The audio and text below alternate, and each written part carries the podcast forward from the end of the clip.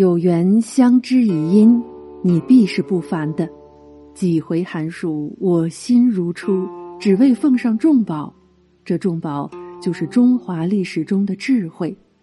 欢迎关注春秋专辑及相关图书，以及其他文化内容。黄叶祈愿您懂中华大智慧，做自信中国人。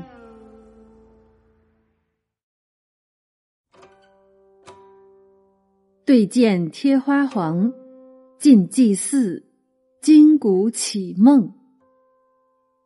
这一卷是公元二百八十九年到二百九十八年，这期间有司马炎去世前后的烂摊子，并造成历史上有名的八王之乱的开端。还有三位英俊魁伟、有气度的少数民族俊杰慕容伟、刘渊、拓跋以一纷纷带领自己的部族急速扩张势力范围，还有知名丑女人汉妇贾南风抵达权力巅峰的最后冲刺。接下来，我带大家到这一堆纷繁芜杂的事物中走走看。大唐才子杜牧有这样一首诗。繁华事散逐香尘，流水无情草自春。日暮东风怨啼鸟，落花犹似坠楼人。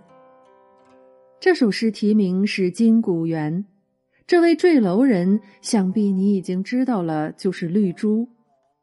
金谷园是绿珠的主人石崇建造的，名满天下、极度奢侈的一座别墅。据说，是随地势筑台凿地，楼台亭阁，池沼碧波，交辉掩映。加上此园茂树郁郁，修竹亭亭，百花竞艳，整座花园犹如天宫琼宇。当今洛阳八大景之一的金谷春晴，指的就是这里的春天美景。而在当年，金谷园里也的确发生了很多奇事。至于石崇是如何穷奢极欲的，这里就不赘述了。那关于他，我们至少需要了解两点：首先，他挥霍的钱财来路相当不正，基本是他担任荆州刺史时抢劫远行的商客劫掠来的巨额财物；其次，他是金谷二十四友之一。金谷二十四友是历史上一个文学政治团体。中国文学史上有一个现象名词叫“太康文学”，就是指晋武帝司马炎太康年间，也就是二百八十年到二百八十九年，这期间文学创作出现了一个高峰，并具有鲜明的特点。金谷二十四友这个团体就网罗了西晋文坛几乎所有的泰斗级人物，比如闻名遐迩的美男子潘岳，也就是潘安。吴国才子陆机、陆云兄弟，以三都赋享誉的左思，五胡乱华初期以孤忠博得后世莫大尊敬的那位跟祖逖闻鸡起舞的刘琨，还有我们刚才提到的石崇，这帮才子经常聚集在石崇的别墅洛阳金谷园中谈论文学、吟诗作赋。当时一共有二十四人，被时人称之为金谷二十四友。美男子潘岳位列金谷二十四友之首，他少年时就表现出非凡的文学才华。文学作品中常用“陆才如海，潘才如江”来形容潘岳与陆机。潘岳诗歌名列中庸诗品中的上品，悼亡诗更成为中国文学史悼亡题材的开先河之作，历代都推为第一。不过，这个人做官却过于急躁，贪图名利。那太康之英陆机，他的爷爷是陆逊，老爸是陆抗。他和弟弟陆云是公元二百八十九年来到洛阳的，几乎是瞬间就文才倾动一时，深受大才子太常张华的赏识，名气大振，时有二陆入洛，三张减价之说。可惜他并没有遗传祖上的政治眼光。据说陆机也曾撰写过《三都赋》。当时出身寒门的左思也在写，陆机对此很不以为然。但当左思历时十年完成了《三都赋》时，豪贵之家竞相传写，洛阳为之纸贵。陆机看完左思写的《三都赋》之后，赞叹不已，将自己写的《三都赋》手稿烧掉，以示辍笔。左思除了洛阳纸贵，还有个成语“左思锋利”，这是钟嵘在诗品中用来形容左思的诗歌情调高亢、词采壮丽、笔力矫健、气势昂扬，形成了他独有的豪壮风格。左思是在晋武帝时，因为妹妹大才女左芬被选入宫而举家迁居到洛阳的。他因为自己的出身和外貌等方面很有限，而懂得节制，最后得以罕见的善终。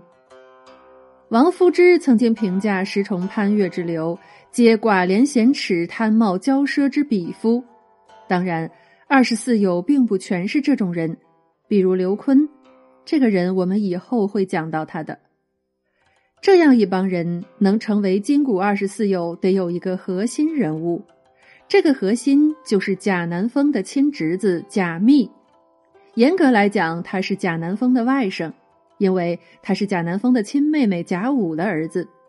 因为贾充的儿子都夭折了，就把外孙过继给死去的儿子黎民。而那个贾武的婚姻呢，也有一个成语叫“函授偷香”，偷香窃玉就是由此而来。作为父母自由恋爱的产物，又成为贾家的正统继承人，贾密这个浮华的小伙子内心是膨胀的。加上环绕着他的这些才子们追捧他文章堪比贾谊，他当时的自我感觉估计是每天飘飘欲仙。不过，我们也应该能看到，二十四友的背景都是在政治上没什么深厚根基的。所以，他们依附贾密这个当红的年轻人，以希望获取自己所需的政治资源，大抵就是如此了。贾密能成为这个焦点人物，跟贾南风的权力逐步走向巅峰，当然是分不开的。公元二百九十年，怀揣着儒家理想的司马炎病逝了，临终时，他以皇后杨芷的老爹杨俊。和他的四叔汝南王司马亮共同辅政，杨俊却想方设法排挤走了司马亮，独自秉政。傻太子司马衷即位后，贾南风成为皇后。她是一个权力欲极盛的女人，现在被杨俊压制的一分权利也没有，所以她整日愤愤不平，日思夜想要夺权。贾南风很快就与对杨俊怀有怨恨的人勾结了起来。他派人通报大司马汝南王司马亮，让他联合各藩王军队讨伐杨俊。司马亮却说，杨俊的凶暴行为会使他很快灭亡，不值得忧虑。看司马亮没接这个活儿他又派人通报年轻的小叔子楚王司马伟。司马伟举双手双脚赞成这个计划，于是请求入朝。杨俊平素就怕司马伟。早就想把他招进朝中加以控制，以预防他搞变乱，因此他也听任司马伟入朝。但杨俊这个人毫无政治才能，并不受重臣支持，自己才智庸下，未能利用手握禁军的优势，最后反被带兵入京的司马伟轻松杀掉了。杨俊被杀死在马厩里，他的三族也被诛灭，太后杨芷被活活饿死。株连而死的共有数千人，那被牵连的人当中最无辜的，恐怕是那位年轻时猛不可挡的文鸯了。诸葛诞的外孙东安王司马瑶参与诛杀杨俊有功，他心中一直恨当年文鸯背叛老爷诸葛诞，致使诸葛诞败亡，屠灭三族。于是司马瑶构陷文鸯与杨俊一同谋反，文鸯因而遇害，被夷灭三族，时年五十五岁。杨俊既死，汝南王司马亮众望所归，重新秉政。老谋深算的太保魏冠与司马亮一同辅政，同时又任命司马伟为魏将军，司马瑶为尚书左仆射。贾南风呢，则与族兄贾模从舅郭彰、妹妹贾武之子贾密、司马伟和司马瑶一同干预国事。此时，因为贾南风越来越暴力。司马瑶打算废掉他，司马亮指控司马瑶意图专擅朝政，而将他免官，并将他流放到代方郡，这个危机才得以解决。朝中大权尽归司马亮，贾南风的权力欲依然得不到满足。再加上魏冠的女儿当年曾经与贾南风竞争太子妃的位子，两家皆有夙愿，所以贾南风处心积虑想除掉司马亮和魏冠。不过，一个事情最终能做成，往往是多方合力的结果。当时长史公孙弘、舍人齐胜都轻薄没有德行。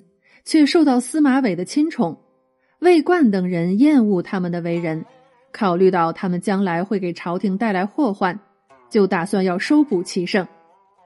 齐胜知道了这件事，就与公孙弘密谋，通过贾南风的亲信激怒将军李肇，假称司马伟的命令，向贾南风说司马亮和魏冠的坏话。贾南风当然不假思索的让傻老公皇帝下诏，命淮南王司马允。长沙王司马懿、成都王司马颖屯兵在各宫门，废除司马亮和魏冠的太宰、太保之职。夜里派黄门拿诏书交给司马伟。司马伟想检验诏书的真伪，但黄门跟他说，怕事情泄露出去，就失去了密诏的本意。司马伟于是作罢，便勒令本部军队伪造诏书，召集三十六军。手写命令告谕各军说：司马亮和魏冠图谋不轨，妄图废黜皇帝，要免去二人的官职。在宫禁中供职宿卫的都要严加警备，住在外边的军队要统一由他率领，直接前往行府辅助朝廷讨伐司马亮和魏冠。司马伟又伪造诏书，让司马亮和魏冠上缴太宰、太保的印绶等，让他们回封国去。下属官吏都罢免遣散，又再次伪造诏书赦免司马亮和魏冠的下属官吏，说司马亮和魏冠密谋危害国家，现已免官返回封国，属官以下一律不再追究。如果不执行诏命，就按军法惩处。能够率领所属部下先行投降的，封侯赐赏。接着，司马伟收捕了司马亮和魏冠，并将他们杀死。舍人齐胜这时还劝说司马伟，说可以趁着动武用兵的势头，杀掉贾模和郭璋，帮助扶正帝室，安定天下。但司马伟犹豫不决。